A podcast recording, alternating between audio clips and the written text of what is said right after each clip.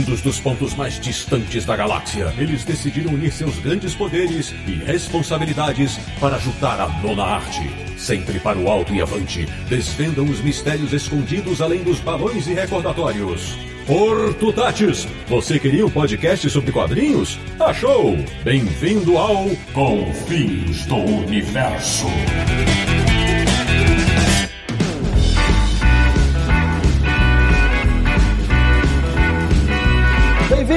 Bem-vindo, Está começando mais uma edição de Confins do Universo, o podcast mais santa parceria da internet brasileira, que é o podcast do Universo HQ, o site que tem como parceiro mirim o Confins do Universo, www.universohq.com. E o programa de hoje vai falar de personagens que nasceram para ser coadjuvantes, mas muitos deles são tão queridos como os protagonistas de suas HQs. Eu sou o Sidney Guzman, falo excepcionalmente de Socorro, no interior de São Paulo, e hoje vou falar de Sandy, mas não é a integrante da dupla com o. De Petrópolis, no Rio de Janeiro, o menino prodígio do universo HQ. Ele que surtou no dia em que descobriu que Robin era o nome de um passarinho. Samir Naliato. Eu sou o mais novo da equipe, mas não sou o sidekick. De Atibaia, no interior de São Paulo, o cara que se inspira diariamente no humor irreverente de Groucho, o ajudante de Dylan Dog. Marcelo Naranjo. Olha só, é um dos meus favoritos, mas além das piadas ruins ou boas de Groucho, hoje eu estou aqui para explicar para os ouvintes a diferença entre blip e glip. De Luxemburgo, na Europa, o nosso correspondente internacional, o cara que está vacinado contra a Covid, o homem que até hoje tenta entender como é que Speed virou Ricardito no Brasil. Sérgio Codespot.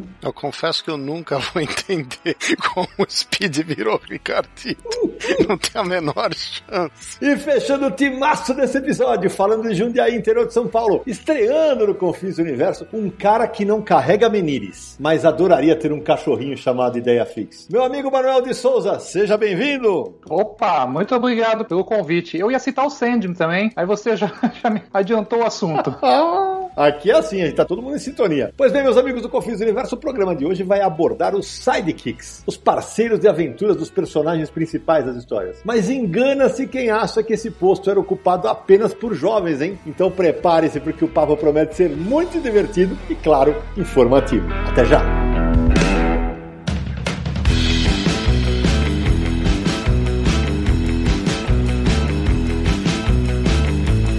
Parceiro Mirim Samir Naliato, começando mais um Confis Universo, aqueles recados iniciais tradicionais, né, Samir? Quem quiser apoiar nosso projeto, manda bala. Pois é, porque o Universo HQ e o Confis do Universo tem mais de 580 parceiros nessa jornada. Olha aí. Então, você quer se tornar um parceiro também da gente? Acesse lá catarse.me barra Universo HQ e conheça a nossa campanha de financiamento coletivo, que é do tipo recorrente. Então, funciona como uma assinatura. Você apoia e aí esse apoio passa a ser mensal, como uma assinatura mesmo de vários outros serviços que você faz. E também vai dar direito, claro, a várias recompensas, que incluem sorteios, incluem participações em grupo de Telegram, grupo de Facebook. Tem uma página lá no Universo HQ com a lista de todos os apoiadores como agradecimento. Então você vai ter várias vantagens em se tornar um apoiador, além de, claro, nos ajudar muito a manter esse podcast no ar. Muito bem, mas Samir, para quem nos apoia tem outras recompensas, né? Exatamente, uma delas é ter um nome eternizado em um episódio do Confins do Universo.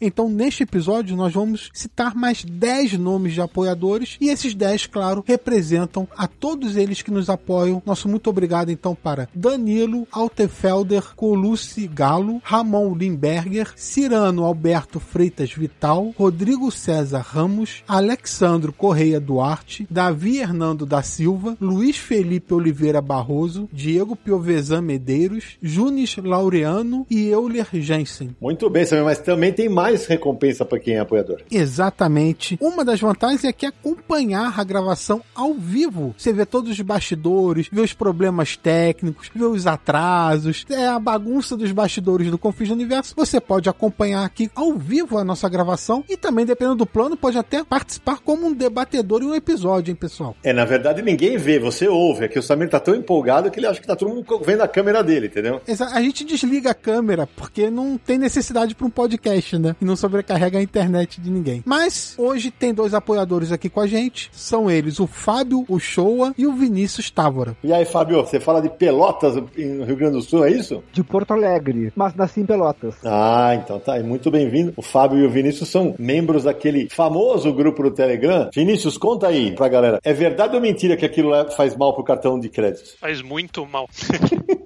É preciso um seguro, né, Fábio? Fala a verdade. Com certeza. E cuidado com o Yuri, né? Fica o ditado sempre assim. Então sejam bem-vindos, vocês vão acompanhar uma bagunça organizada aqui nos bastidores. Obrigado pelo apoio de vocês, valeu demais. Fábio e Vinícius, espero que vocês curtam a gravação e lembrar também aos nossos ouvintes, se você quiser fazer suas compras de quadrinhos lá na Amazon, acesse universohq.com barra descontos, que você vai cair direto na categoria de quadrinhos da Amazon e aí vai poder fazer suas compras lá com a maior facilidade, aproveitando descontos e tudo mais. E também é uma maneira de nos ajudar. É, exatamente, sem contar, sabe, você não falou, sabe, do universo aqui em resenha, né? Toda segunda-feira no nosso canal do YouTube tem resenha ao vivo e em cores para todo mundo, sempre com um convidado, com a equipe do Confis Universo. Tá sendo um barato essa troca de ideias com os convidados e também com os nossos leitores e ouvintes que participam. Muito legal. Exato, é um programa semanal, ao vivo, toda segunda-feira, 8 horas da noite, e que, neste momento que estamos gravando, já fizemos 26 episódios do Universo HQ em resenha, que dá exatamente seis meses de programa. É, exatamente, muito legal. Olha aí, passou rápido, hein? Fala sério. A gente só arruma sarna pra se coçar, mas tá divertido, mas tá divertido. Bom, antes de começar, deixa eu apresentar mais formalmente o meu convidado. Meu amigo Manuel de Souza, conta aí, pra, de repente, se alguém caiu de paraquedas do Confins do Universo e tava em outro planeta e não sabe o tanto que você, que você gosta de, do assunto que nós vamos falar de super-heróis e de quadrinhos, conta aí um pouquinho da tua trajetória. Ah, eu, eu fiquei só uns 12 anos editando a Mundo Super-Heróis, né? Que era só super-heróis o, o tema básico. De sidekicks eu devo ter editado pelo menos umas três ou quatro matérias, assim. É o cara, então. Pô, só de matéria do Robin devo ter feito umas 20, de todos os Robins, de todas as realidades possíveis aí. E os sidekicks são fantásticos, né, cara? É um movimento no, no, nos quadrinhos super-heróis, assim, que criou personagens que foram muito marcantes, né? Muitos existem até hoje. Então é um, é um assunto apaixonante, né? Tem muito para se dizer, né? Ah, então vamos falar bastante disso. Mas, Manuel, além, além de você ter editado a, a Mundo dos Super-Heróis durante bastante tempo, mais de uma década, você lançou um livro recentemente. Fala dele. É, eu fiz até mais. Na verdade, eu criei minha própria editora, né? Depois de Verdade. ter feito 110 edições da, da, da Mundo Super-Heróis, aí eu, é, eu tinha um sonho antigo de ter minha própria editora, né? Aí decidi, botei lá o Gustavo Vícola no meu lugar, que era o meu sidekick.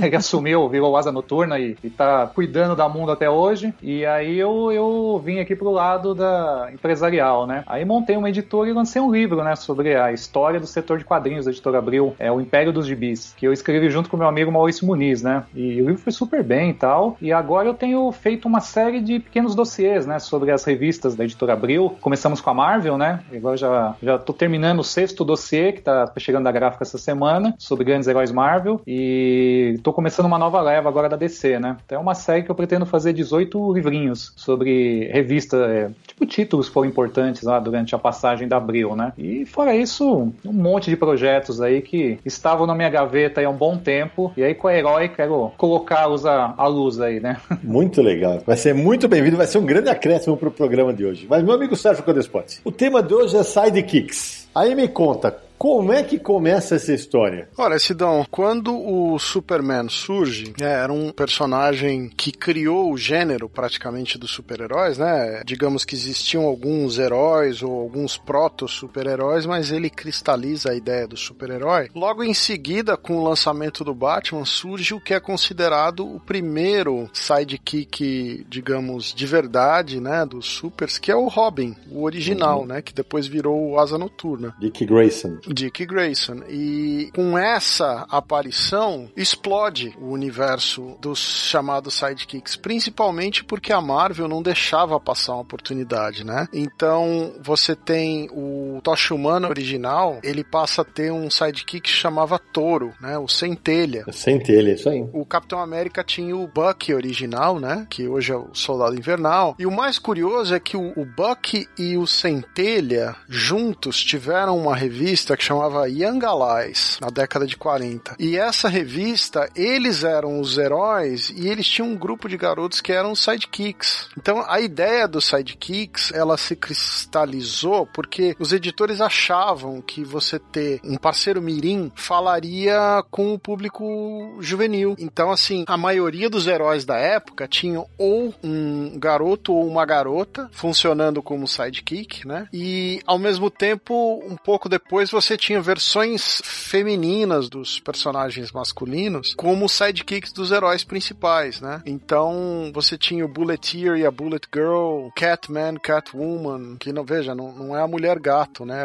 São personagens mais antigos, acho que era o Homem Gato e eu não vou lembrar da tradução da Catwoman original. Ô Sérgio, é claro que esse é um podcast sobre quadrinhos e a gente vai falar muito de sidekicks nos quadrinhos. Você já falou que o primeiro foi o Robin, né? Como super-herói, né? Veja. Exatamente. Mas vamos lembrar que sidekick, ele não surgiu com os quadrinhos super-heróis, né? Sidekick é um companheiro do herói principal, ou do protagonista, né? Então, por exemplo, é, o Sancho Panza é o sidekick do Don Quixote. O Dr. Watson é o sidekick do Sherlock Holmes, né? Aquele companheiro que ajuda o protagonista a atingir o objetivo dele. É a famosa escada, né? Exatamente. E nos quadrinhos isso cristalizou com a criação do Robin, né? Que dá o apoio ao Batman e que faz tanto sucesso que aí todos os personagens ganham uma versão é, mirim. Porque a gente fala sidekicks como ajudante mirim nos quadrinhos, super-heróis, mas ele não precisa ser mirim, né? Ele não precisa ser um adolescente, um jovem, ele pode ter mais idade, enfim. É, mas o ponto é esse, Samir, é que nos quadrinhos de super-heróis são introduzidos os ajudantes mirins. Aí sim. Inicialmente eles eram todos mirins, esse é justamente isso, para atingir o público, né? Embora a ideia tenha vindo até da literatura, né? Porque você citou o Don Quixote e o Sancho Panza, né? Você tem essa ideia nos quadrinhos ligada especificamente ao atrativo do público daquela idade na época, que era um leitor médio de quadrinho, que eram crianças e jovens, né? Um pouco mais para frente você começa a ter adultos como parceiros, né? Tanto homens quanto mulheres, mas é, essencialmente eram adultos. Como vocês estavam falando a respeito do Robin, pelas pesquisas que eu fiz também, houve outra motivação para a criação do Robin, né? Que as histórias do Batman eram muito soturnas tal, e o Bill Finger sentiu necessidade de ter alguém para comentar os casos que o Batman investigava, bem na linha do, do, do Watson, né? Da Sherlock Holmes. Então também teve essa coisa de ter alguém para trocar ideias ali com o Batman, né? E tanto que a partir da chegada do Robin, as histórias do Batman, pouco a pouco, elas foram se tornando menos obscuras, né? Começaram a ficar um pouquinho mais alegres até chegar aquele Batman super feliz lá dos anos 50 e 60, né? Então o Robin, ele teve uma importância tão grande que ele até mudou, de certa maneira, a personalidade do, do herói, né? Então, realmente, acho que o Robin é o, é o mais importante sidekick já criado, assim, né? Eu concordo com o Manuel. Além de ser o mais importante, talvez, ele tenha sido o primeiro no, nos quadrinhos de super-heróis a ganhar, entre aspas, vida própria, né? Porque lá pelos anos 60, 70, a gente começa a ver o Dick Grayson crescendo, né? ele vai para a universidade, numa fase que ele tá quebrando o palco com o Bruce Wayne toda hora, e a gente vai ver ele crescer, depois vai ter as mudanças pro Jason Todd, depois vem o Tim Drake, até chegar no Damian, né? Não, e o Dick Grayson, ele vira um herói por si só, né? Ele vira o Asa Noturno depois. Exatamente. E que não tem sidekick. E aliás, tem uma coisa que eu acho assim fantástica. Tem um período ali nos anos 80 que tem aquele conflito, né? Entre o Dick Grayson e o Batman. Porque ele não quer mais ser o assistente Mirim. Ele quer provar que ele já é um herói adulto, ele, ele tem capacidade de liderar os titãs, por exemplo. E é uma coisa que apareceu nas histórias, né? E até recentemente aparece no desenho animado, né? Da, daquela versão mais infantil dos titãs, né? Então é, é, é, é o personagem que foi mais explorado de todos os sidekicks, né? Então realmente é, é bem criativo, é bem interessante. Cacau!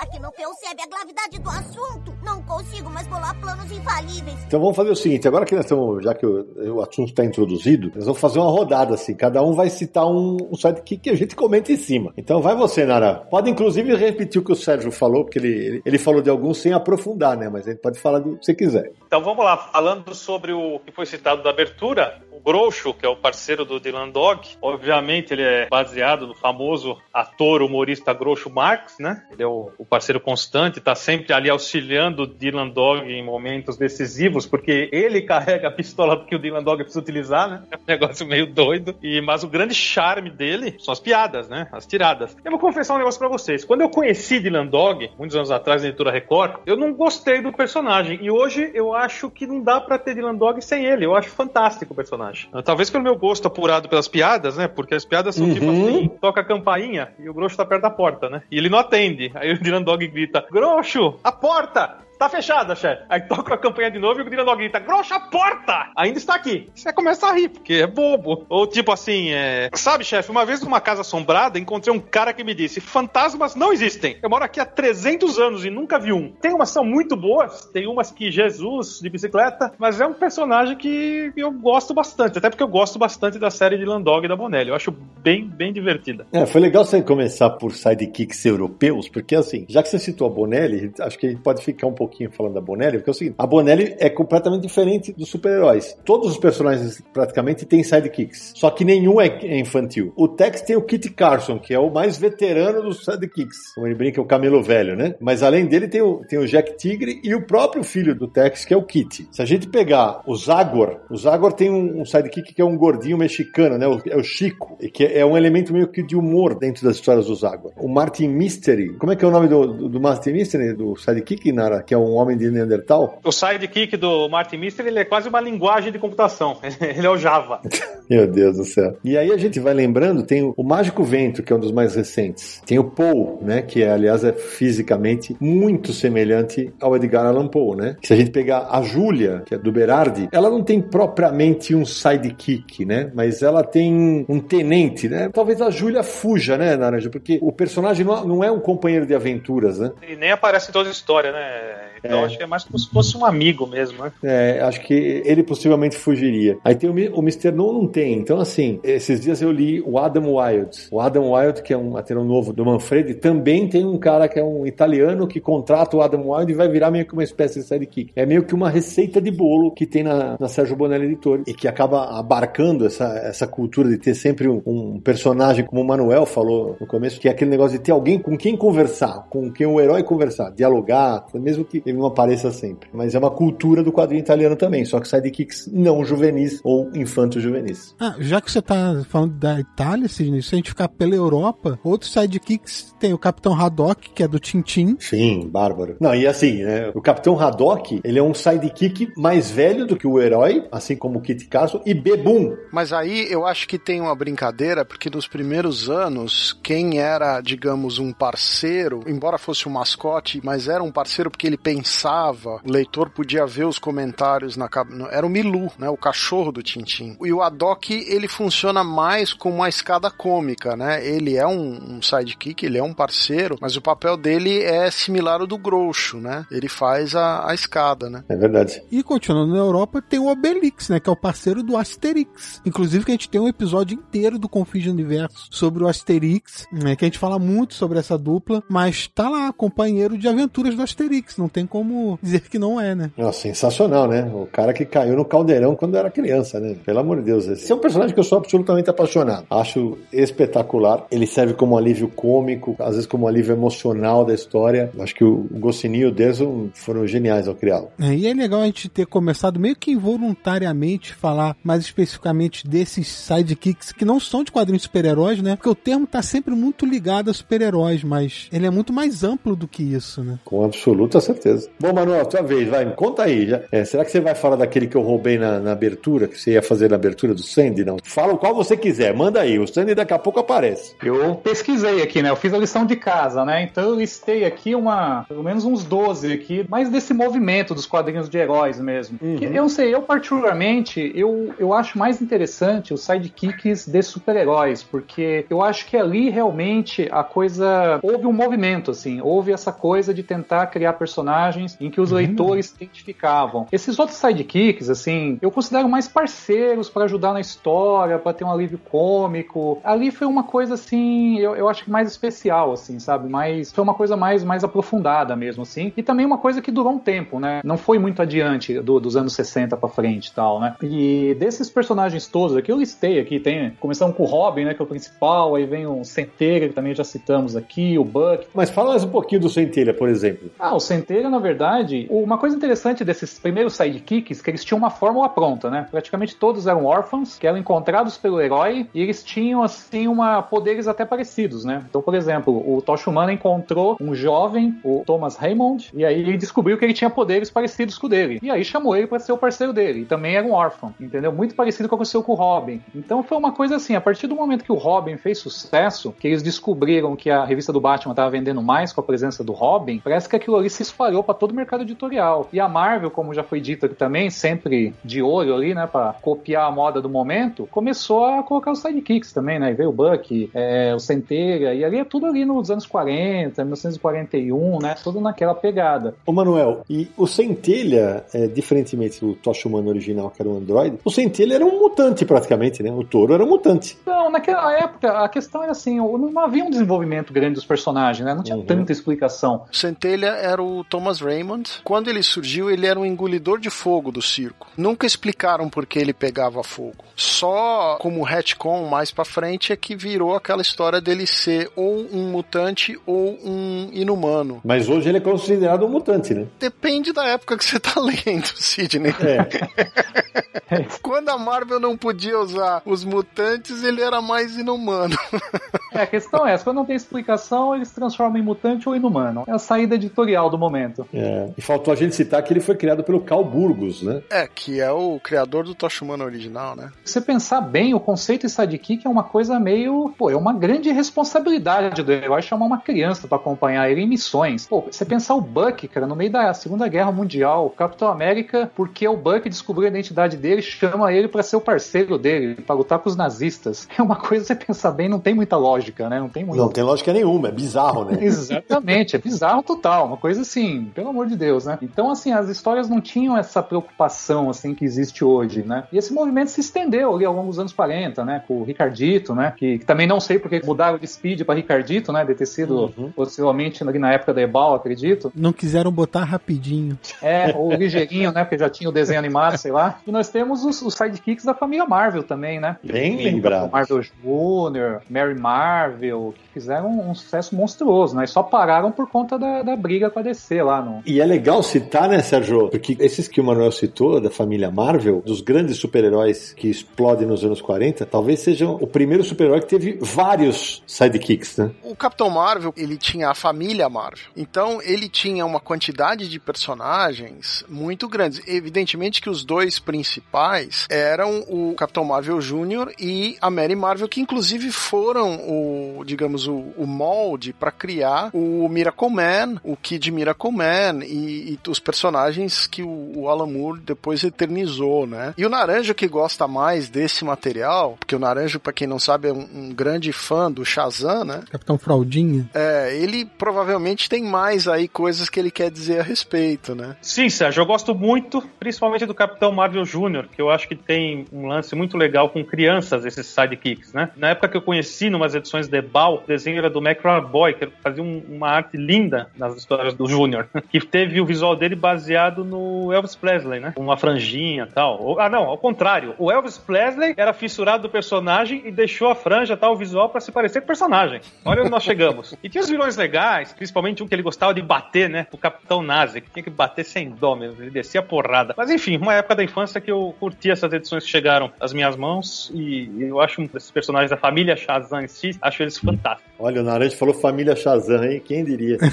Achei engraçado quando o Sérgio falou que ah, o Capitão Marvel tinha ali uma irmãos mais novos, mas dava essa impressão porque quando o Billy Batson se transforma, ele fica num adulto, né? Mas quando ele tá na, na forma normal, ele é uma criança também. O Capitão Marvel Jr. que não se transforma num adulto como o Capitão Marvel principal, achei curioso. Não, e, e o Capitão Marvel tem uma curiosidade, né? Enquanto os outros heróis tinham garotos e garotas que ajudavam o herói adulto, ele era uma criança que virava adulto, quer dizer, ele era, entre aspas, o que seria o sidekick que virava o herói principal, para ter os seus próprios sidekicks. Mas o Manuel ia complementar uma informação do Capitão Marvel. Na verdade, já Naran já explicou antes, que é aquela coisa que o, o Capitão Marvel Jr. é um dos personagens preferidos do Elvis Presley, né? Que legal. Esse detalhe da franjinha eu tinha esquecido, mas já tinha lido também a respeito disso. Mas é interessante, né, essa, essa proximidade, assim, dos ídolos, é, numa época que quadrinho ainda era uma coisa de cultura de massa, né, e chegava até a influenciar um, um cara da música como Elvis Presley, né, pô, fantástico.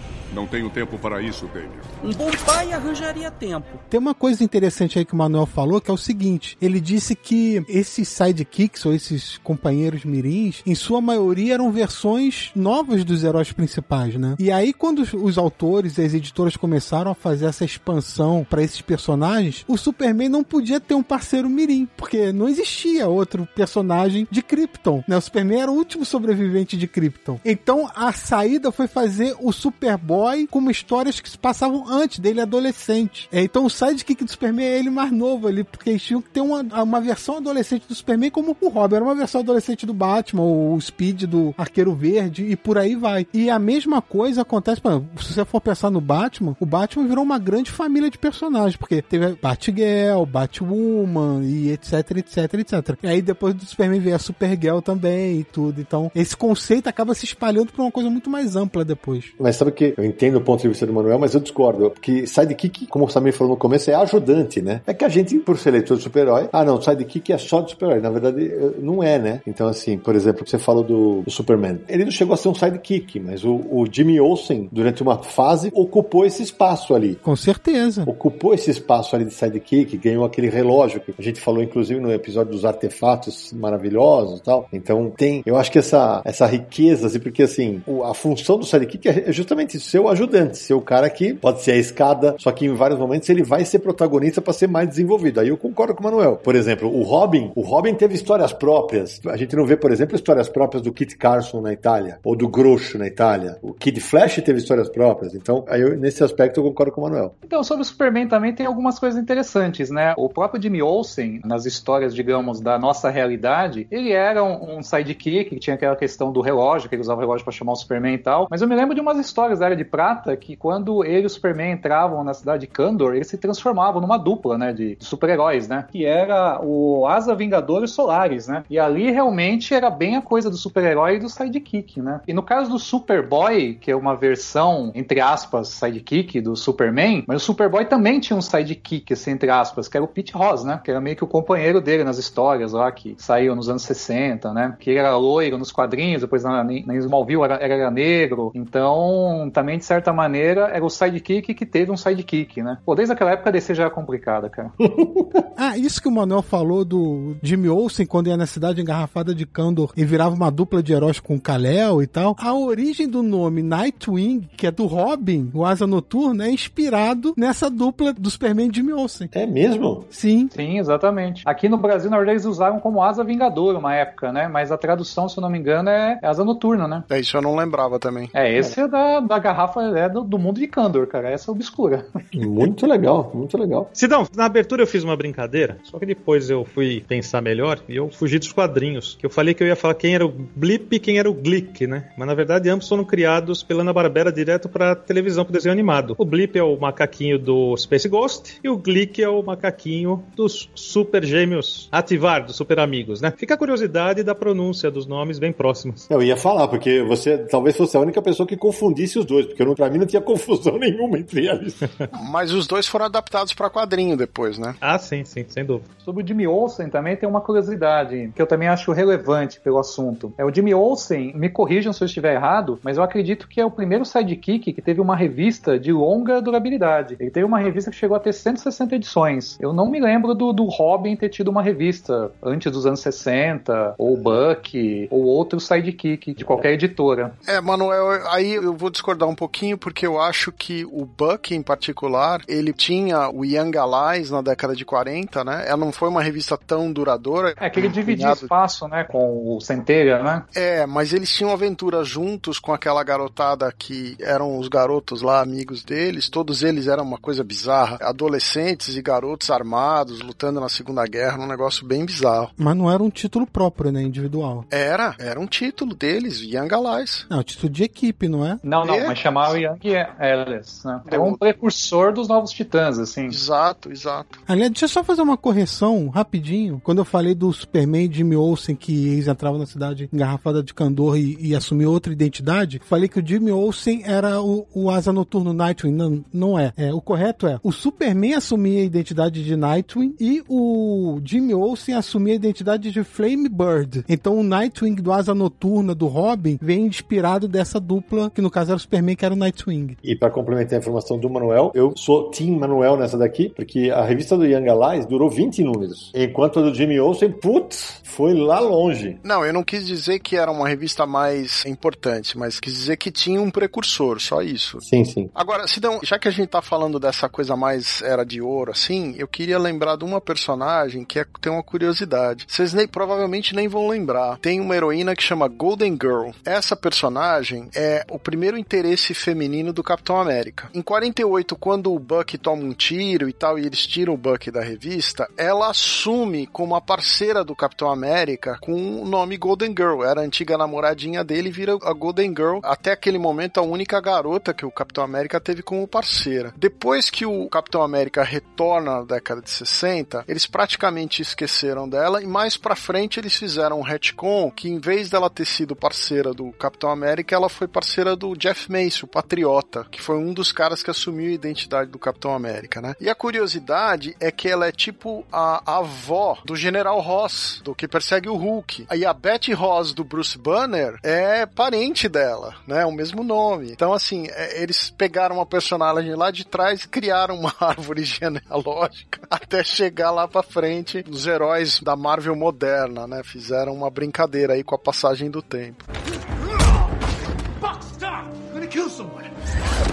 Como a gente teve ajudantes que eram literalmente cópias? Se a gente pensar, o Robin não era uma cópia do Batman, mas o Kid Flash, né? Até a origem é igual, velho. Aí vem o Ricardito, aí depois vem a Moça Maravilha, depois vem o Aqualad. E aí eu me lembro que eu, pequeno Sidão, na década de 70, teve uma animação chamada no Brasil Os Jovens Titãs, que é de 67, um ano depois que eu nasci, né? Foram só três episódios, na verdade, de duração de seis minutos. E eu lembro que, pô, eu ficava maluco. Eram quatro adolescentes, né? Combatendo o crime. Mas aí eu ficava... o mais bizarro dessa versão pra mim é o seguinte: primeiro, o Kid Flash tinha cabelo preto e a, a Herbert Richards, que foi quem fez a, a dublagem, né? Os nomes de... o Kid Flash ficou Jovem Relâmpago, porque o Flash era relâmpago no desenho animado. A Moça Maravilha virou a Garota Maravilhosa, o Aqualad era o Aquamoço, como ele aparecia no desenho do O Herói, que era o Aquaman, e o Ricardito, Samir Naliato, virou Veloz. Olha que beleza. Mas é legal o negócio dos Novos Titãs, porque o que, que é os Novos Titãs? É a Liga da Justiça dos Sidekicks. É isso aí. É você pegar todos os sidekicks e reunir numa equipe só, como os heróis principais têm a Liga da Justiça. Agora, tem uma outra curiosidade né, disso que o Sidão tá falando, que o Sidão falou do Aquamoço, né, o Aqualad, mas tinha a garota também, né, Aqualess, que era a Aquamoça. E a mesma coisa acontecia com a sidekick da Mulher Maravilha, que era a Moça Maravilha, e depois você tinha, ela tinha praticamente um clone dela, que era a Poderosa, a Power Girl, que durante décadas a origem da Power Girl foi confusa e misturada com a origem da Moça Maravilha, né? A DC tinha essas confusões. Por isso que o Electron, ou Átomo, nunca teve, né? Porque ia ser menor que ele. Sumiu.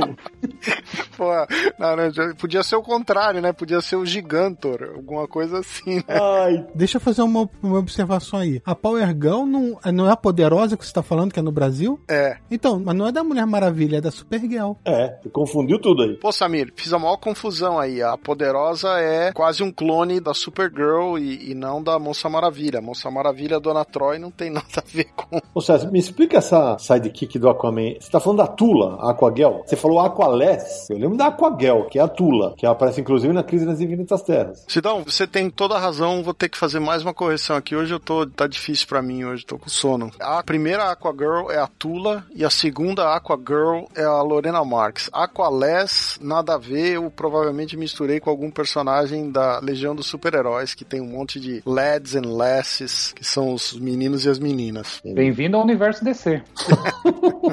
Deixa eu então complementar uma informação do Sérgio. Vai lá. Que quando ele fez a confusão da Mulher Maravilha com a Poderosa, só pra lembrar que a cronologia dessas personagens é uma bagunça. A Poderosa é a Supergirl da Terra 2 na época pré-crise e a, a Moça Maravilha, Dona Troy, assim, o que fizeram com essa personagem foi tanta maluquice que se confundiu tudo. Só pra botar mais uma no meio, a Caçadora, que era a filha do Batman com a Mulher Gato da Terra 2, depois virou outra personagem pós-crise. Então é tudo meio misturado e é normal você se confundir, certo? Mas teve até aquela minissérie da Dona Troy, vocês lembram? Na década, acho que de 90, quem é Dona Troy? Sim. Sim. Pra explicar a origem da personagem. E a mesma coisa acontece, inclusive, com a Batwoman, que existiu uma Batwoman na década de 60, que a DC simplesmente, durante décadas, ignorou. E depois pra frente trouxe uma outra personagem com esse nome, né? Baseada na personagem original. E essa Batwoman também tinha um sidekick que era uma Batgirl que não tem nada a ver com a Barbara Gordon, né? Que era a Batgirl da Batwoman original, era a Mary Elizabeth Kane. A Batwoman original se chamava Catherine Kane. É, e as duas tinham o sobrenome do Bob Kane em homenagem a um dos criadores do Batman. Cacau!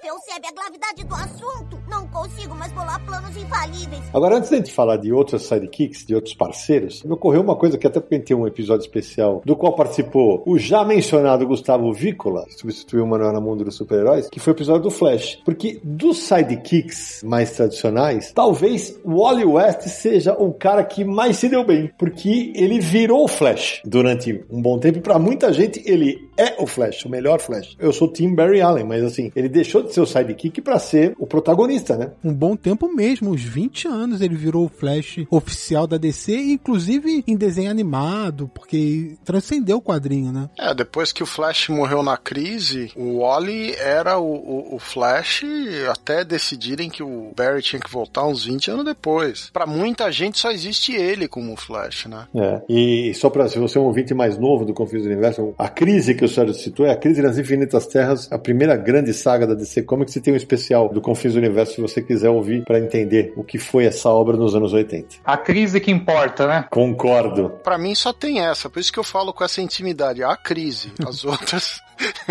não tô bola. E, inclusive, Sidney, o Barry Allen voltou, mas o Wally West não deixou de ser Flash. Isso. Ele tem uma roupa diferente, mas ele também é Flash, né? Então, o Wally West, Samir Naliato, é o sidekick que deu certo. Aliás, isso tem uma, uma coisa muito interessante. Deixa eu expandir um pouquinho esse, esse papo do Wally West. Porque tem uma coisa muito interessante na DC Comics que essa profusão de sidekicks causou, que foi um aspecto de legado dentro do universo DC. Você falou do Wally West, que eu acho que é realmente o maior exemplo disso. O Robin é o maior sidekick, mas ele assumiu uma outra identidade de herói que foi o Asa Noturna. Apesar de, em algumas histórias e sagas, ele ter assumido o manto do Batman. Aconteceu. Um Arqueiro Verde, por exemplo, tem uma época que ele morreu e assumiu, inventaram na hora, mas um filho dele que também tinha habilidade com arco e flecha. Mas esse conceito dos sidekicks fica mais claro ainda nessa perspectiva de legado com a Sociedade da Justiça. Porque em anos mais recentes, bom, mais recentes, a gente tá em 2021. Tô falando ali final da década de 90, começo dos anos 2000, já tem 20 anos isso também. É uma, uma Sociedade da Justiça revigorada com versões jovens dos antigos heróis clássicos da sociedade. Então eram sidekicks que começam a assumir a identidade do herói principal e tem essa explosão ali de uma nova equipe revigorada. Então tem muito disso de legado dentro do universo DC por causa desses heróis jovens. Ô Samir, mas aí na Sociedade da Justiça, eu não sei, se me corrija se eu estiver errado. Eu não sei se eles seriam sidekicks. Seriam mais herdeiros, né? Porque eles não eram parceiros dos seus pais no combate ao crime.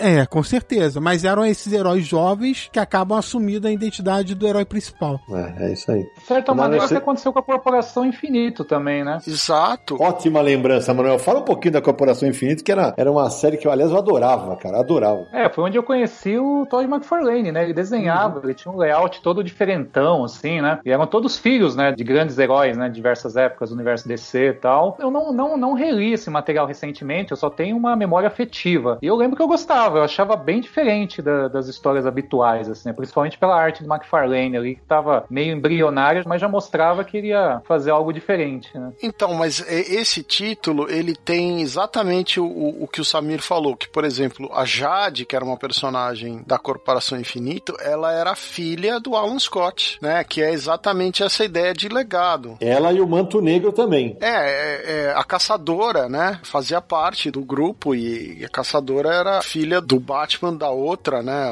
Da Terra 2. É o Batman da Terra 2 com a Mulher Gato. O Samir já mencionou ela. É. Agora, você tem diversas personagens, né? Tipo a, a Stargirl agora, que é um derivado da outra Star Spangled Kid, né? Que existia, né? Então essa ideia de legado que o Samir colocou, ela vem um pouco desses personagens antigos, né? O, o Stripes, você lembra? O Stripes, que era o tipo sidekick daquela liga antiga original. Como é o nome do personagem? Stripes. É, eu não vou lembrar como é que é o nome dele em português. Sidekick da liga, eu lembro do Snapper que fazia não, é um que tem a camisa listrada. Ele acho que era. Ele, ele, era o Pat Dugan, ele era o sidekick do Star Spangled Kid.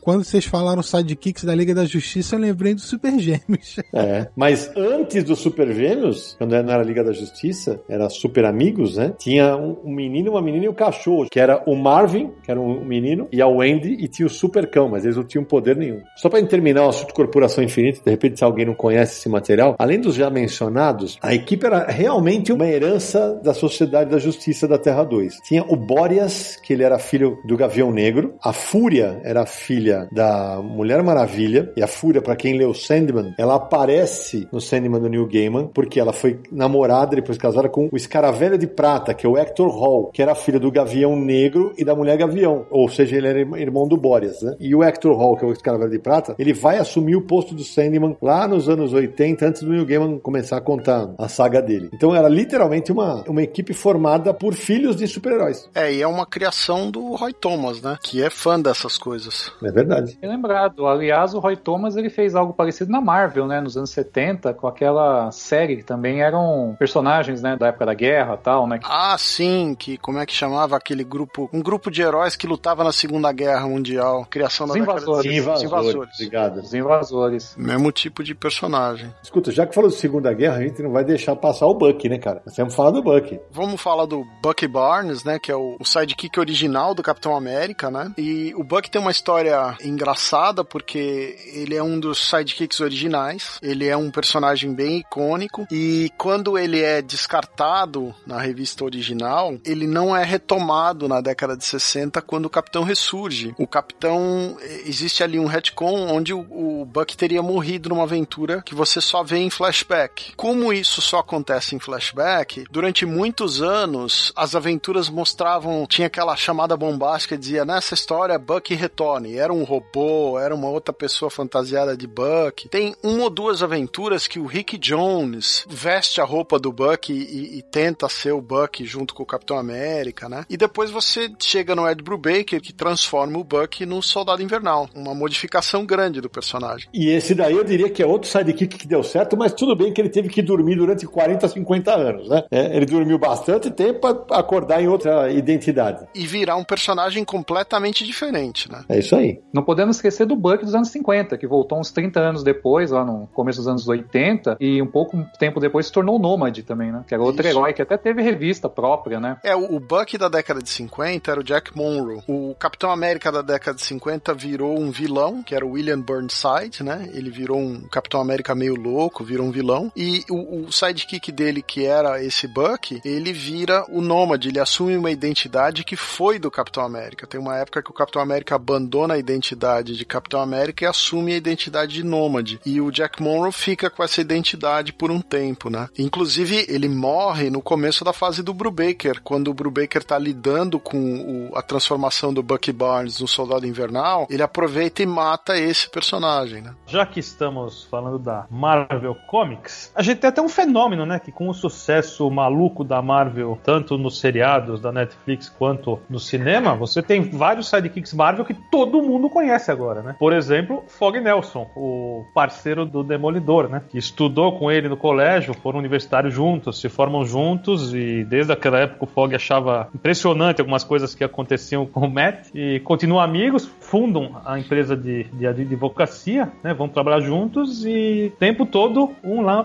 parando o outro. Brigam, separam, cada um vai para um lado, depois voltam, mas estão aí juntos até hoje, né? Uma parceria bacana dos quadrinhos. O Fog surge no ano de lançamento da primeira edição do Demolidor, que é 1964, né? Por Stan Lee e Bill Everett. E tá aí até hoje. Não, não, mas vou te falar que aí eu discordo. Pra mim ele não é um sidekick. Ele é o sidekick nas histórias do Matt Murdock. Como Demolidor, ele não ajuda, como é nos outros casos, entendeu? Eu até entendo o teu ponto, porque tem várias, várias histórias em que se passam nos tribunais, aí ele é efetivamente o ajudante, né? Mas tem uma curiosidade aí nisso que o Naranjo está falando das séries do cinema da Marvel, que a gente acabou de falar do Soldado Invernal e tem o Falcão também. O Falcão pode ser considerado um sidekick do Capitão América. E hoje eles têm uma série na Disney Plus que é a dupla Soldado Invernal e Falcão. Que tá bem é, divertida. Eu... Mas dessa linha, deixa eu fazer uma pergunta então. Se o Falcão é o Wong do Doutor Estranho, esse é um sidekick então? Sim. Sim. Legal. Outro personagem. Teoricamente, tá... os sidekicks são caras que participam das brigas, junto com o herói. É. É o cara que dá um apoio pro herói. Eu acho que no caso do Fog Nelson, ele era sidekick quando ele ajudava o advogado Matt Murdock. Ele era mais sidekick do Matt do que do Demolidor. Inclusive porque tem uma história, acho que até o começo do, do John Romita desenhando uns poucos números do Demolidor, que o Fog veste a roupa do Demolidor para tentar impressionar uma moça. E é quando uma das, das primeiras histórias do Gladiador. Então ele não sabe que o Matt é o Demolidor, né? Ele veste o uniforme todo meio gorducho lá, né? E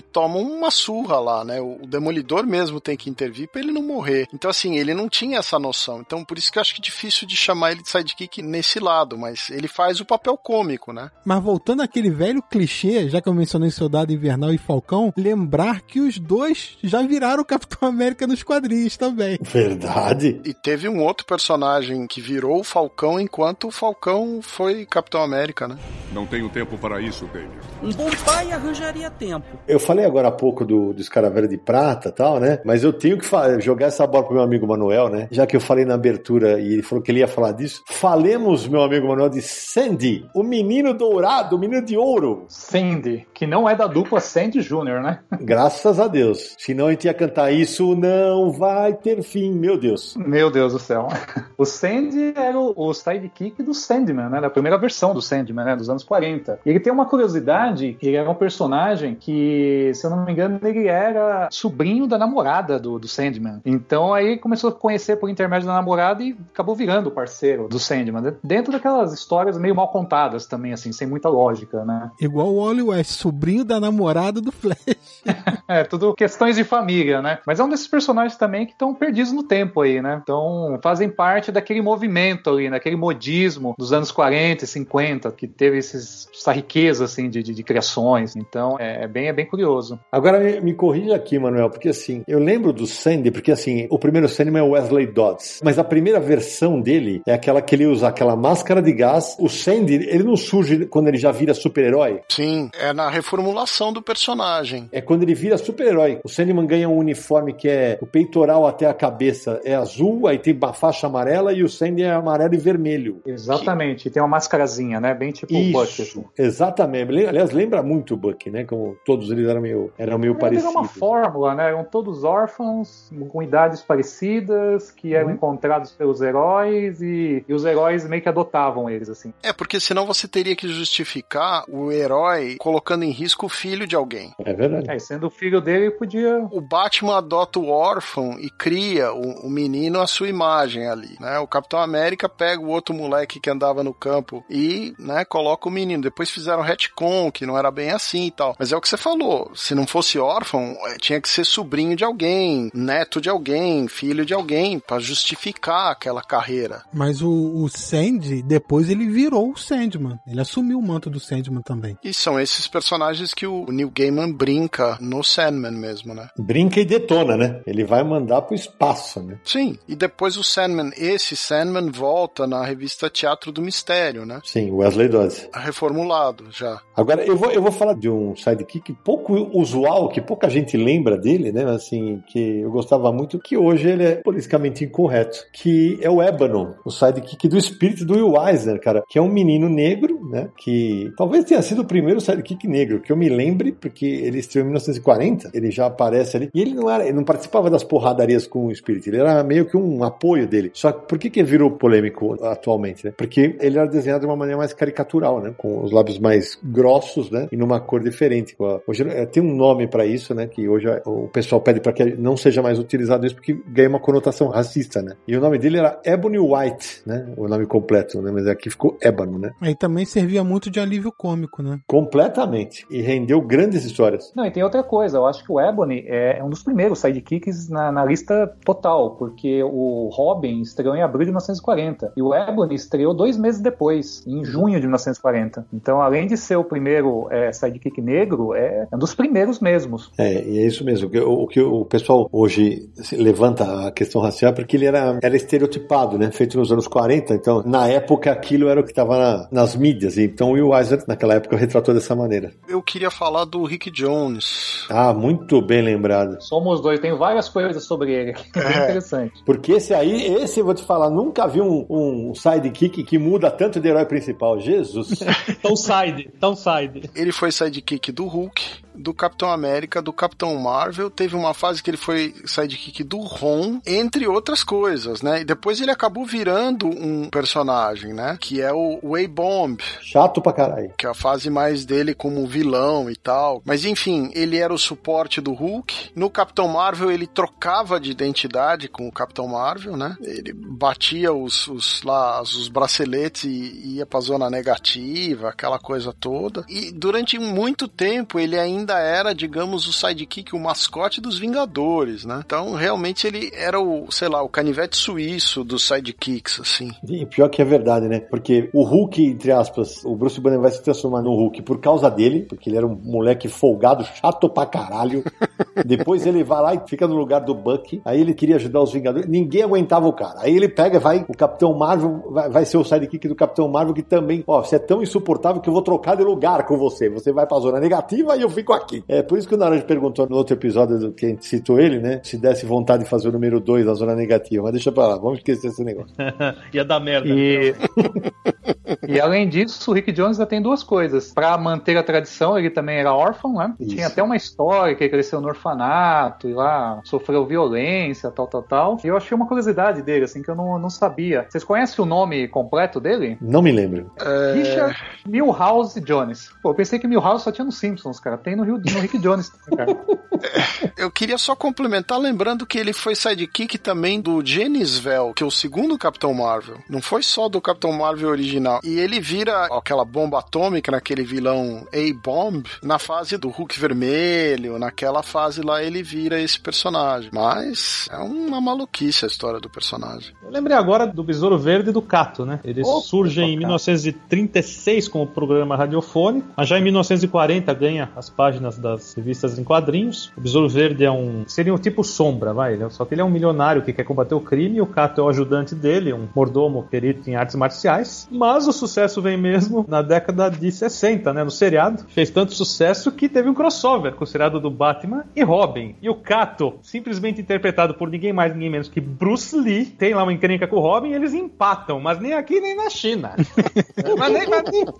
Santa marmelada, Batman, né? Tinha ter chutado o menino prodígio pra estratosfera, né? Mas tudo bem, a gente releva. Eu lembro muito do seriado, Nara, porque assim, era Besouro Verde, né? Ele, aliás, aliás, ele era jornalista, mas você lembra do nome do carro dele? Nossa, não lembro. Então, o cara é Besouro Verde, mas o carro chama-se Beleza Negra. Que beleza. Né? Fala sério. Mas, ó, vou te falar, o seriado de televisão tinha uma trilha sonora espetacular a trilha de abertura. Sim, Flight of the Bumblebee. Vocês lembram da Pantera Cor-de-Rosa no cinema? Claro. Tem um episódio que o, o, inspetor tem um carro nos moldes do carro do Besouro Verde, que ele chamava, acho que, de Besouro Prateado. Olha isso. Era um carro absolutamente ridículo. E era uma gozação com o sucesso do Besouro Verde na época. Mas, ô Naranjo, mas o, o, personagem que eu ia citar, que eu achei que só você poderia citar, porque você tem uma resenha no Universal aqui assinada por Vossa Senhoria, eu vou falar. Na minha memória, isso não significa é, não, muito, é... vamos lá. Imagino. O personagem que eu ia citar chama-se Bolão. Ah, esse é o do Homem Borracha. É isso mesmo, que no original é Uzi Winks, mas aqui virou Bolão. Isso, que é mais naquela pegada de humor, né? Esse, é os quadrinhos originais do do, do Homem Borracha. Sim, do, né? Do Jack Cole, né? Que é Isso. nos anos 40. Ele fez sucesso porque tinha uma pegada mais na linha de humor, né? E o, o Borracha ele virava qualquer tipo de objeto, né? Virava um banco, virava um lustre, virava um, sei lá, uma cadeira. Era meio diferente pro que se fazia na época. Acho que isso que eu atribuo um pouquinho o sucesso que ele alcançou. E É o Bolão mesmo. era o sidekick, mas aí, embora fosse essa coisa da viés humorística, né? É meio que os dois eram meio a base do humor, né? Sim, sim, sim. Porque os dois, se eu não me engano, os dois eram, eram ex-criminosos, né? É, é isso mesmo. É o, o Homem, o Homem Borracha era criminoso tal. E aí o nome dele é Will O'Brien, né? E esse lado do humor ficou até quando ele entrou na Liga da Justiça, né? Um personagem que virou alívio cômico mesmo.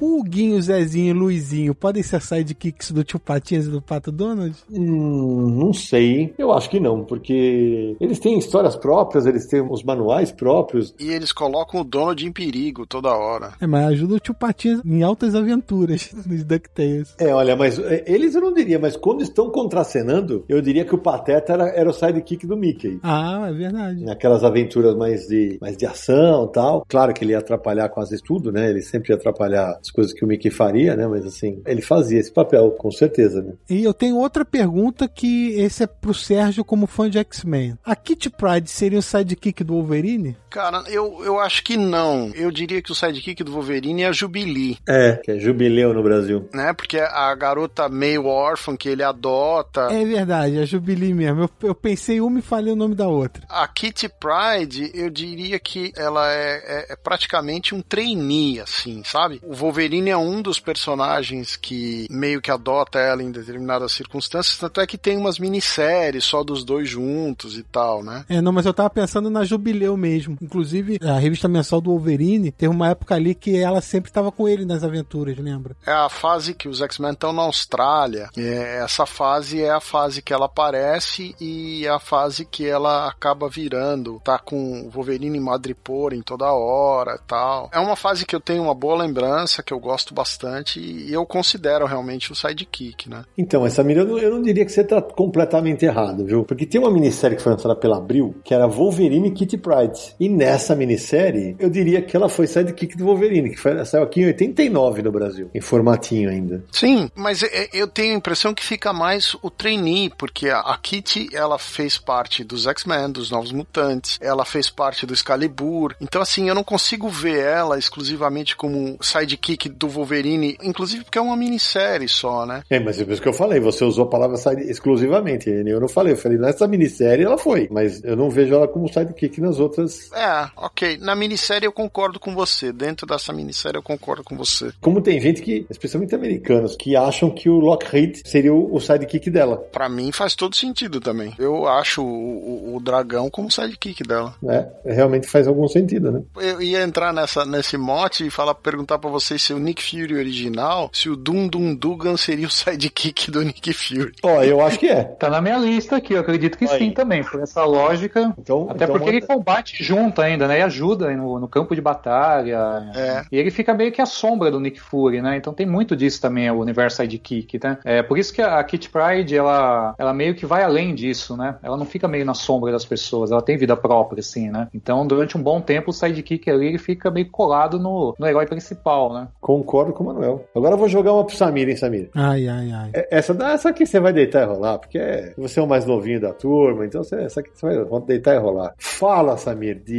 Hit Girl. Do Kick-Ass? Isso? É, é, mas olha só, ela é sidekick que é muito melhor do que o herói principal, pô. Exatamente. A Hit Girl detona, o Kick-Ass só apanha, pô. Concordo completamente. Kick-Ass, o nome é Kick-Ass, ou seja, o cara que devia dar uma porrada, né? O cara que é foda na luta. E só apanha a Hit Girl que salva o cara o tempo todo. E exatamente isso, cara. Ela é uma carnificina ambulante, né? Fala português, claro, né? É, criação do Mark Miller, né, pra série. Kick-Ass, Mark Miller e John Romita Jr. Nessa série aí do- dos quadrinhos do Miller World, que é o, o selo próprio do Mark Miller, que agora, inclusive, foi vendido pra Netflix. Inclusive, Legado de Júpiter agora vai estrear uma série lá na, na Netflix. Daqui a pouco Kick-Ass volta também, é porque os direitos estavam vendidos antes. Mas, pô, você vê isso até no filme, né? A diferença é muito grande entre os dois personagens. Eu acho que muito ali também foi intencional essa inversão de papéis, né? Por Com conta de certeza. você pegar, você brincar com a fórmula, que é aquela fórmula lá que todo mundo conhece, Aí de repente você pega o, o sidekick que é melhor que o herói, assim. Pô, é sensacional, cara. Ô, Manuel, você sabe que essa fórmula da, da Hit Girl, inclusive falamos desse personagem que eu vou citar no episódio de Hanna-Barbera, tem um desenho da Hanna-Barbera que é muito nessa linha, que era o China com o Hong Kong Fu, que o Hong Kong Fu era totalmente atrapalhado e o China é que resolvia as paradas. Exatamente. Agora, tem uma inversão interessante que é o Terry e os Piratas, né? Porque o, o a tira Terry e os Piratas, o nome do Terry é Terry Lee, que é o garoto. E o personagem adulto, que é o, o aventureiro da tira, é o Pat Ryan. Então, o personagem que dá nome à tira seria o, o sidekick dele, o coadjuvante dele ali. Que eu acho uma intervenção interessante do Caniff original, né? Já que você falou de tira, Sérgio, eu posso citar umas duas ou três aqui. O Agar, o horrível, né? O, o, aquele viking engraçadíssimo. O sidekick dele é o Ed Sortudo, né? Porque o nome do cara é Sortudo, só que ele é azarado até o talo, né? Tira do, do, do genial Dick Brown. Isso. Normalmente onde o Ed Sortudo tá, vai dar ruim. Ou, ou, quando ele não entende nada do que tá acontecendo. É um personagem bem interessante. No Recruta Zero você tem o Tainha, né? É o companheiro separável do Recruta Zero. É, só que ele não é, ele não é bem o sidekick, ele é quase um inimigo, né? Mas é um inimigo que ao mesmo tempo é amigo, né? Mas tem um outro personagem no Recruta Zero que é bem bobalhão, o Dentinho. Dentinho. Ele é bem atrapalhado. O Dentinho é um personagem que o autor conseguia ótimas gags com ele. E o Garfield, acho que tudo no entorno dele seria sidekick, né? O dono dele. O, ah, o Odd. É que o Odd não tá em todas as histórias, né? Mas assim. Seria... É, mas o próprio dono dele é John, o nome, o nome do dono, John. fugiu. O John. E o Haroldo do Calvin Haroldo? Também é. Também é mesmo Dá que pra ele não expandir pro Snoopy também. Sim. Woodstock. Woodstock seria o sidekick do Snoopy, né? Que são todos personagens marcantes, né? Eu tô surpreso que eu falei, não, jura por Deus, vocês vão deixar que eu cite algum sidekick do bairro do Limoeiro ou não? Opa! Quem que é o sidekick do bairro do Limoeiro? Porra, cara, o Cascão é o sidekick do Cebolinha, bicho. É, nos planos infalíveis, inclusive estraga os planos infalíveis. Nos planos infalíveis, cara. Ah, sim, nos planos É, infalíveis. nesse aspecto, sim. Porque eu não, pra mim, eu não consigo imaginar nenhum deles como sidekick, né? A Magali não acho que é sidekick da Mônica, então eu não consigo ter essa visão assim. É, os quatro são tão fortes que é difícil imaginar. É? Mas em relação aos planos infalíveis, a Exato, é por isso que eu falei, tem que ter essa ressalva, né? Que é com os planos infalíveis, ele é o, si- e, e- e é o sidekick na versão, é o cara que vai atrapalhar, né? Não, tem histórias ótimas. Tem uma que ele entrega tudo pra Mônica pra não perder tempo com a história e não dar, já que vai dar errado mesmo. Tem, tem, tem tiradas ao longo da história sensacionais. Eu tenho uma pro Sidão. O Fantásio seria o sidekick do Espiru? Opa, com absoluta certeza. com absoluta certeza. Eu, aliás, uma, tava na minha lista aqui. Acho uma dupla maravilhosa. Ele começa com um elemento de humor, nas releituras do Spirou D, ele já vira um, um personagem mais aventureiro e tal, mas ele é sempre esse, esse alívio cômico, né? Porque o Spirou tem essa a pegada mais aventureira e ele é o cara que faz as trapalhadas. Eu gosto demais do personagem. Acho um personagem que merecia ser mais conhecido no Brasil. A SESI chegou a publicar alguns álbuns do Spirou e, e parou. Espero que sejam retomados. Agora, na mesma linha, o Gaston, o sidekick dele seria o editor? Acho que não, acho que não, porque o Gaston tem muita piada sozinho. Não, acho que não. O Gaston Lagaffe acho que não seria, não. Gaston Lagaffe do André Franquin. É exatamente, André Franklin. Mas Sérgio, já que você jogou uma pra mim, eu vou jogar uma pra você e vou, vou até desligar aqui os 10 minutos pra você poder falar dele.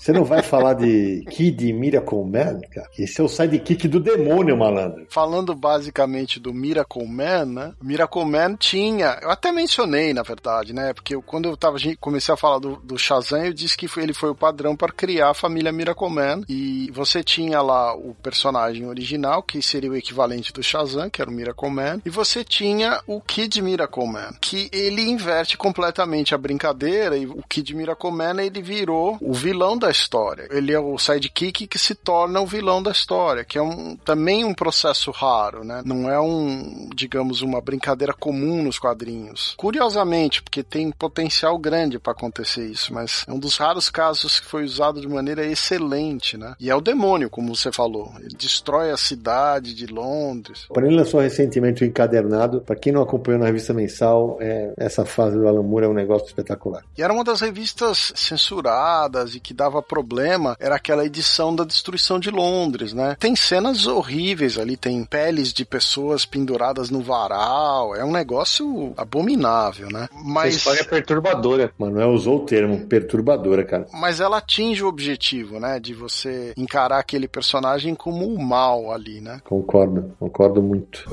Cascão! Sei lá que não percebe a gravidade do assunto? Não consigo mais bolar planos infalíveis. Ô, Manuel, tem mais algum na tua lista aí que você queira lembrar? Cara, tem um que eu acho bem curioso, que nós não citamos aqui, mas o filho do Lobo Solitário seria um. Puta, tava na minha lista, caraca. Será um sidekick? Eu acredito Pô, que sim, né? Daigoro, com certeza. Ele sai da fórmula totalmente, que não é órfão, né? Tá ali com o pai, né? Que é uma raridade entre os sidekicks, né? E ele participa das lutas e tem todo o potencial de um dia também substituir o pai, né? Porque tá na linha direta ali, né? Da questão de já aprender as lutas desde criança. É um personagem riquíssimo também, né? Nossa, mano, eu li três, quatro dias antes de gente gravar esse programa, eu li a edição 24. Pra quem não sabe, o Solitário acaba na 28, a Panini tá relançando, já lançou uma vez completa, vai lançar agora a segunda. A edição 24, ela abre com o Itogami, que é o pai dele, desmaiado na neve, e o Yagyu, que é o, o vilão, também desmaiado na neve, e o Daigoro desmaiado porque eles foram envenenados. O molequinho arrasta os dois dali para salvar a vida deles. É uma história quase toda muda. Esse personagem é espetacular, cara. O desenvolvimento do personagem, que ele começa como um bebê, só que ele anda no Meifumadu, né? Meifumadu, que é o, a trilha que eles vão, como samurais errantes, eles vão seguir. Que seria o equivalente do inferno deles, né? Meifumado. É isso. E, cara, é impressionante, cara. A ótima lembrança do Manuel. Tava na minha lista aqui. Esse capítulo é aquele que ele, ele tá no meio de um incêndio e ele se cobre com a lama para se proteger do fogo. Não, não é essa não. Essa não. Essa daqui, essa daqui já tá bem perto do final. E também é, tem o... essa que eu Sim. me referi, que é praticamente a história só dele. E é sensacional. Agora, esse é um personagem que, curiosamente, quando termina a saga do Lobo Solitário, foi feita uma continuação, só mudou o desenhista, e aí o que é substituído não é o Daigoro, mas o personagem do Lobo Solitário. O herói da história é substituído e o sidekick continua, que é outra coisa rara. É, não, mas peraí, é... acho que o Sérgio acabou de me dar um spoiler aqui. Será que você não tinha lido? Eu não li esperando, porque eu falei, eu vou terminar de ler inteirinho de novo. Dançou. Eu, eu acho que você acabou. Eu acho não, você acabou de dar um spoiler, né? Tudo bem, mas pra todo mundo, mas tudo bem. Fazer o quê, né? Você sabe que esse papo de agora me lembrou, nem tinha pensado, mas me lembrou de três personagens sidekicks aqui do nada, porque o, vocês levantaram o lobo, né? Eu lembrei do Kuririn, do Dragon Ball, né? Tá sempre ali com o Goku. Eu lembrei do Sanosuke, do Samurai X, ele carrega aquela espadona, né? E de um dos meus mangás favoritos, o Matahashi, Vagabond, né? Você está sempre ali brigando ou voltando a ficar amigo do, do Miyamoto é, não, Eu discordo, eu acho que o Matahashi não é, não é sidekick, cara. É, não? É, não, não acho, porque eles, eles vão se separar durante um tempão, eles vão ficar dezenas de... Eu acho que ele é mais um antagonista, um ex-amigo, não sei, eu não, eu não colocaria ele como sidekick, não. Agora, o Kuririn, especialmente no começo, ele é completamente, mas depois é claro, quando entra na fase que todo mundo ganha poder e tal, ele acaba sendo um pouco relegado porque ele é só um humano, né? Mas o começo é realmente sensacional, cara. Um que é também interessante, ao mesmo tempo polêmico, é o Lotar, né? Que acompanhava o Mandrake, que se eu não me engano, o Lotar é um rei, né? De, uma, de um, um país uma africano, africana. Uma, tribo, uma nação é. africana, e ele prefere acompanhar o, o Mandrake como um, um, mordomo, assim, né? Uma espécie de alfred do Mandrake, né? E, pô, aquilo é uma coisa que hoje, assim, se, se, se analisar bem, assim, tem até uma conotação meio racista, meio colonialista ali, né? Na... Não, completamente, as duas coisas, eu diria. Completamente.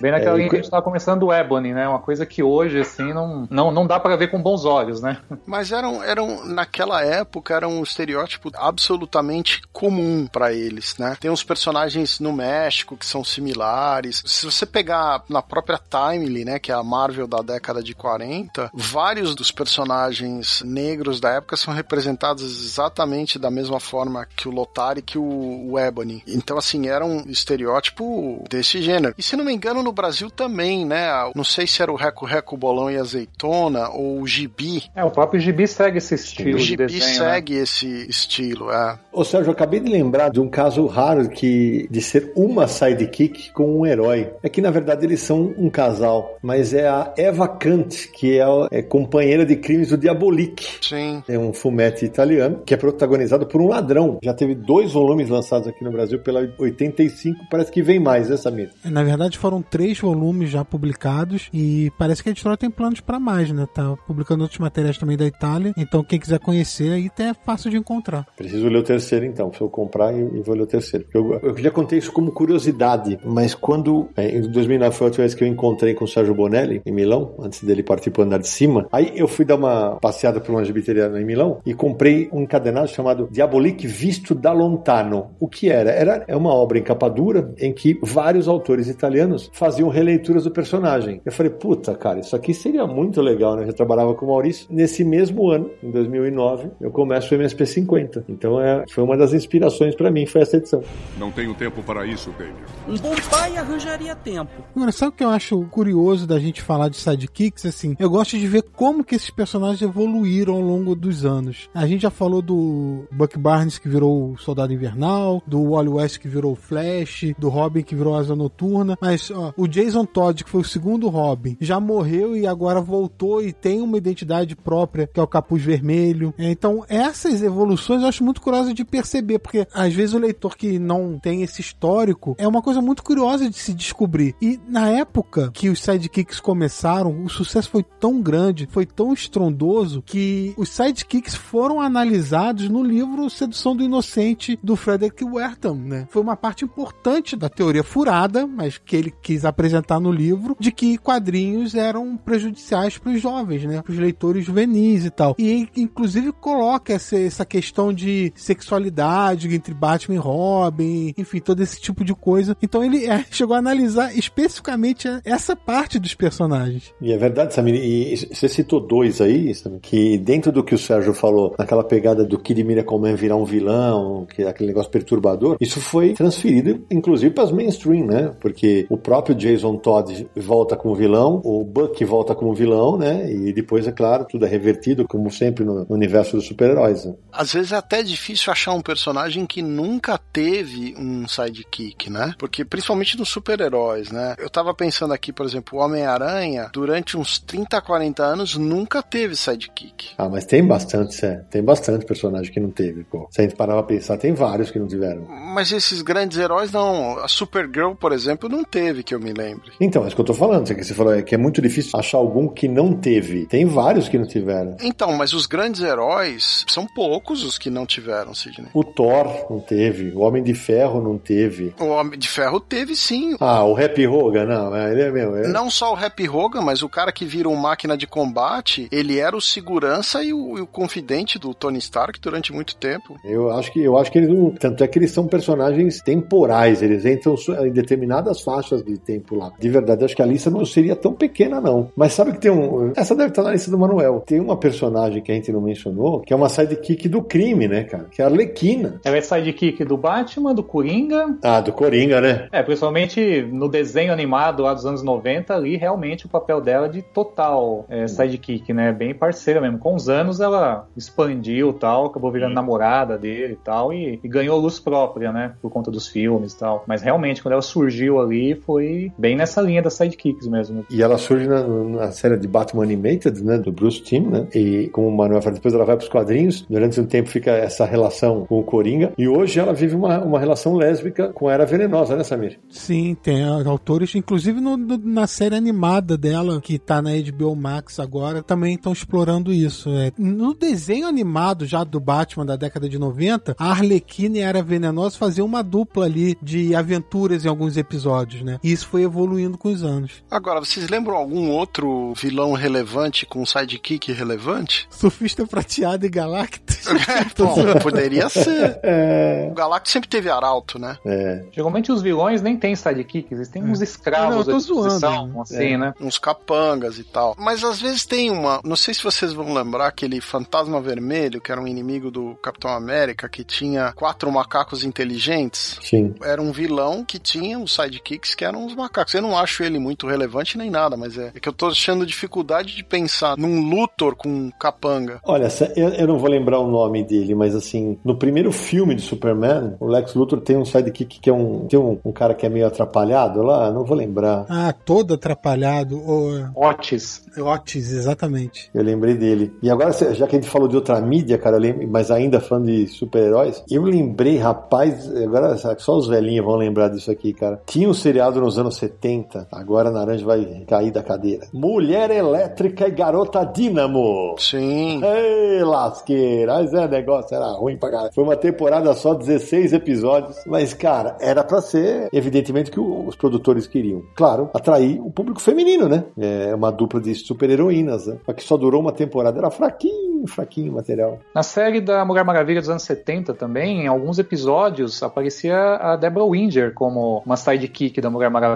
Uma espécie de Dona Troy, assim, jovenzinha e tal. É verdade. Um dos papéis iniciais da Deborah Winger na televisão. Bem novinha. Aliás, ela odiava, né? Anos depois ela falou um monte sobre a série, que ela contratou advogados para tentar acabar com o contrato dela, porque ela não queria participar mais da série. Ela falava mal, inclusive, da Linda Carter. Exatamente. Falava que ela estava mais preocupada com a maquiagem do que com a interpretação em si. É. Se a gente for passar pra série de televisão baseada em quadrinhos e falar de sidekicks, a gente já tem que fazer um episódio separado, porque hoje em dia qualquer série tem uma galeria de sidekicks. Smallville tinha sidekicks pro Clark Kent, eles fazem um núcleo ali de personagens que apoiam o, o herói principal. Na série do Flash, por exemplo, tem muito disso. Então, sidekicks a dar com pau aí. Bom, a gente tá chegando perto do final. Manuel, manda aí os últimos que estão na tua lista. Olha, dois que eu acho bem interessantes são os super filhos, né? John Kent e o Damian Wayne. Assim, que é uma. Eu, me parece que é uma versão mais moderna do conceito dos sidekicks, assim, né? Que são aqueles caras que estão ali atrelados aos heróis principais, mas eles têm vida própria também, né? Não é aquela coisa tão submissa como era lá nos anos 40 e 50, né? E eles têm essa relação, que não são órfãos, né? Que eles sabem quem são os pais, estão ali próximo deles e ao mesmo tempo eles também agem como vigilantes, né? Mas seria mais a ideia do legado, né, Manuel? É, mas no, no caso do Damian, não. É, no caso do Damian é sidekick mesmo, só que é filho. É, eu acho que talvez seja uma mistura dos dois conceitos, assim. Talvez até pela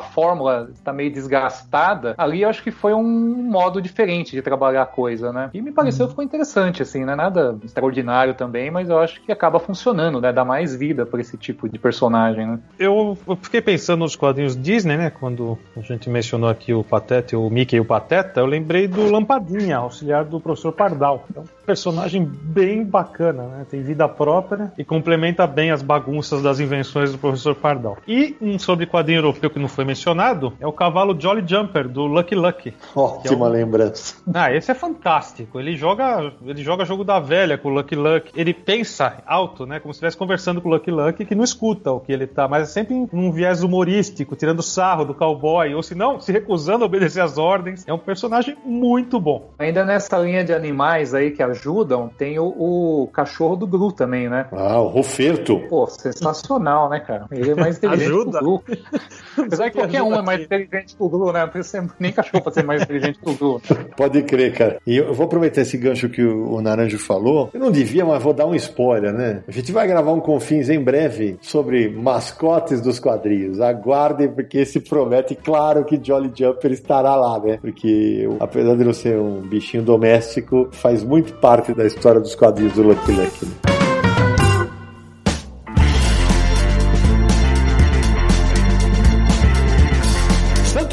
Bate-papo bacana, moçada. Aqui, olha, falamos de um monte de sidekicks aqui. Adorei. Que papo divertido. É, como disse o Manuel no, no intervalo, quem estava salvando os arquivos aqui. Se deixar, a gente fica falando sobre essas nerdices durante horas e horas. Mas, Samir Aliato, antes de terminarmos mais um Confins do Universo, aqueles contatos cheios de parceria para quem quer encontrar Confins do Universo. Vamos passar então os recadinhos clássicos do final de cada episódio, né? Como entrar em contato com a gente, como ouvir os episódios do Confins do Universo. Alguém te mandou episódio, você não sabe direito onde procurar? Bom, é muito fácil. Primeiro, no site Universo HQ, acesse podcast.universohq.com. Mais de 125 episódios. Isso aqui especificamente é o 127. Muito programa para você ouvir. Se você usa o iTunes, Confins do Universo está lá também. Visite, busque pelo podcast, assine o feed, deixe seu comentário, vote lá em quantas estrelinhas você acha que nosso programa merece. No Spotify e no Deezer você também vai encontrar o Confins do Universo. Você também pode seguir por lá e vai receber, sempre que um novo episódio sair, uma aplicativo aplicativo já vai te entregar e te sugerir para ouvir. Mande uma mensagem pra gente por e-mail para podcast@universohq.com. Se você preferir uma mensagem de áudio, pode até aparecer aqui no episódio. O WhatsApp é DDD 11 94583 5989. Visite também o site Universo HQ, www.universohq.com com notícias, matérias, reviews, muita coisa no universo dos quadrinhos e nas redes sociais nos siga em Universo HQ no Facebook, no Twitter e no Instagram. Lembrando também nosso canal no YouTube é youtube.com barra Universo HQ e não esqueça de dar aquela visitinha lá no Catarse. Quem sabe você não vira um apoiador também nos ajuda aqui, catarse.me barra Universo HQ. É isso aí. Então vamos pedir para os nossos apoiadores abrirem os microfones aí, que ouviram a bagunça toda, as brigas, tudo que aconteceu. E aí, Vinícius, curtiu? Foi sensacional. Muito obrigado aí por participar. É muito bom esse papo, sempre aprendendo coisa nova com vocês. Valeu demais. E você, Fábio? Adorei. Papo divertidíssimo, assim, cara.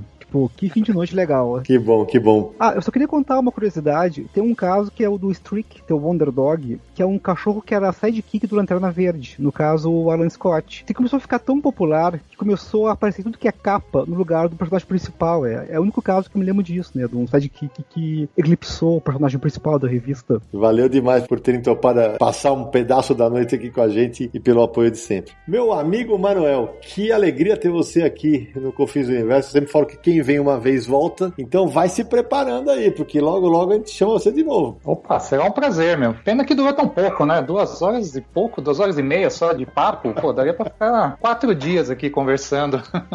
né? Agradeço aí, foi muito bacana e, pô, estamos aí. Precisando, é só dar um toque. Valeu demais, Manuel. E sucesso com a editora Heróica nos seus projetos aí. Pô, muito obrigado. Marcelo Naranjo. Opa, obrigado, Manuel, aí, pela participação. Nossos amigos que estão aqui ouvindo a gente, aos nossos ouvintes em geral, e a vocês, meus brothers, mais um episódio divertido. Curti. Os sidekicks um dia serão os first kicks.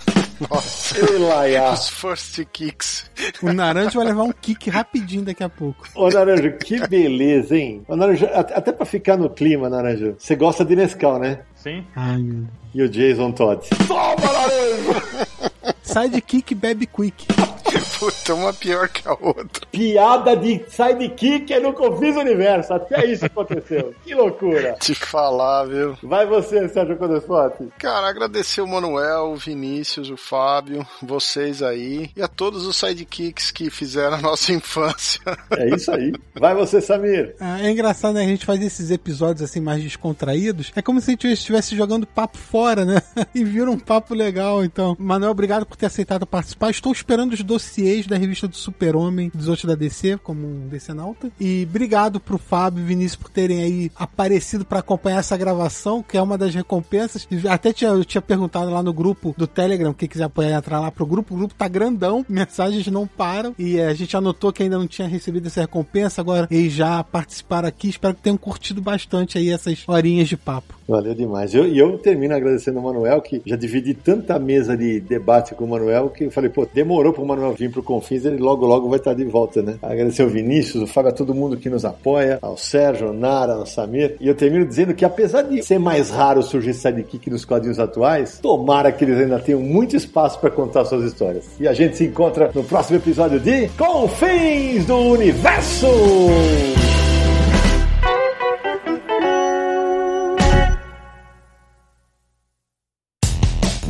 Mais claro ou na noite mais densa, você está deixando a nossa presença. Faça uma boa viagem de volta, mas não fique disperso. Nos encontraremos no próximo episódio de Confins do Universo.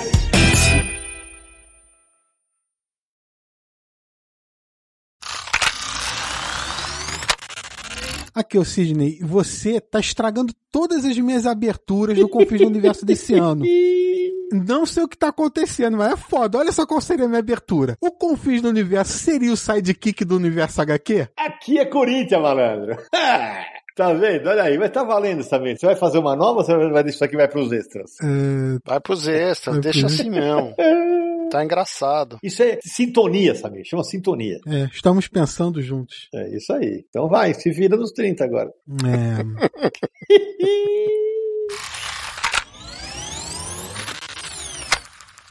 Eu não devia, mas vou dar um spoiler, né? A gente vai gravar um Confins em breve sobre mascotes dos quadrinhos. Aguardem, porque esse promete, claro que Jolly Jumper estará lá, né? Pronto, já dei um spoiler aqui, Samir. Também deve estar tá querendo me matar agora, né? Eu já te expulsei da, da live outro dia, hein? Tá vendo? Olha lá, tá vendo? Derrubou, derrubou o cara.